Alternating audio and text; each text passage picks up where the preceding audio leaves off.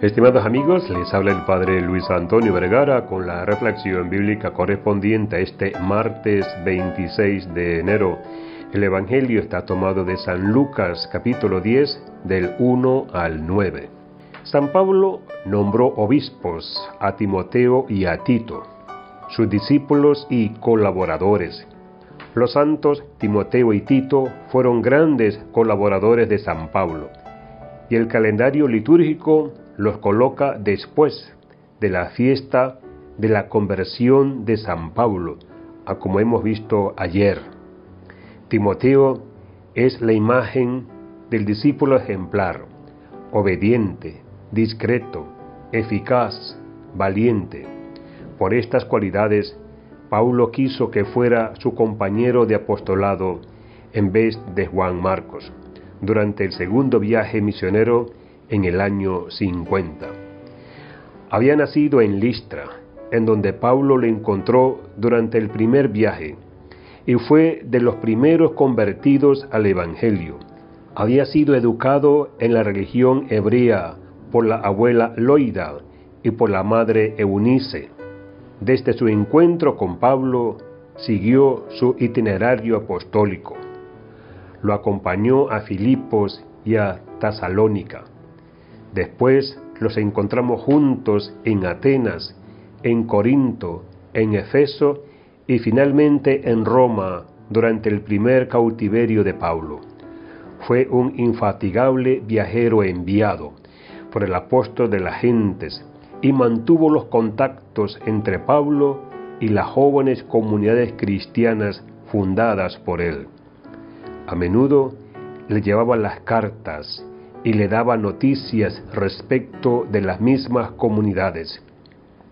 Entre el año 63 y el 66, cuando recibió la primera carta que le envió Pablo, Timoteo era el jefe de la iglesia de Efeso.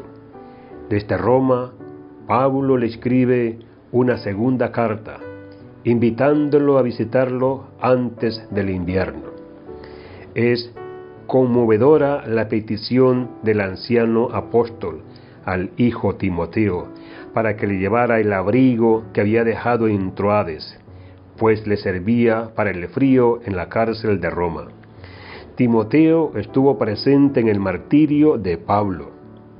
Después regresó definitivamente a la sede de Efeso, en donde según una antigua tradición murió mártir en el año 97. El segundo fiel colaborador de Paulo fue San Tito, de origen pagano, convertido y bautizado por el mismo apóstol, que lo llama Hijo mío.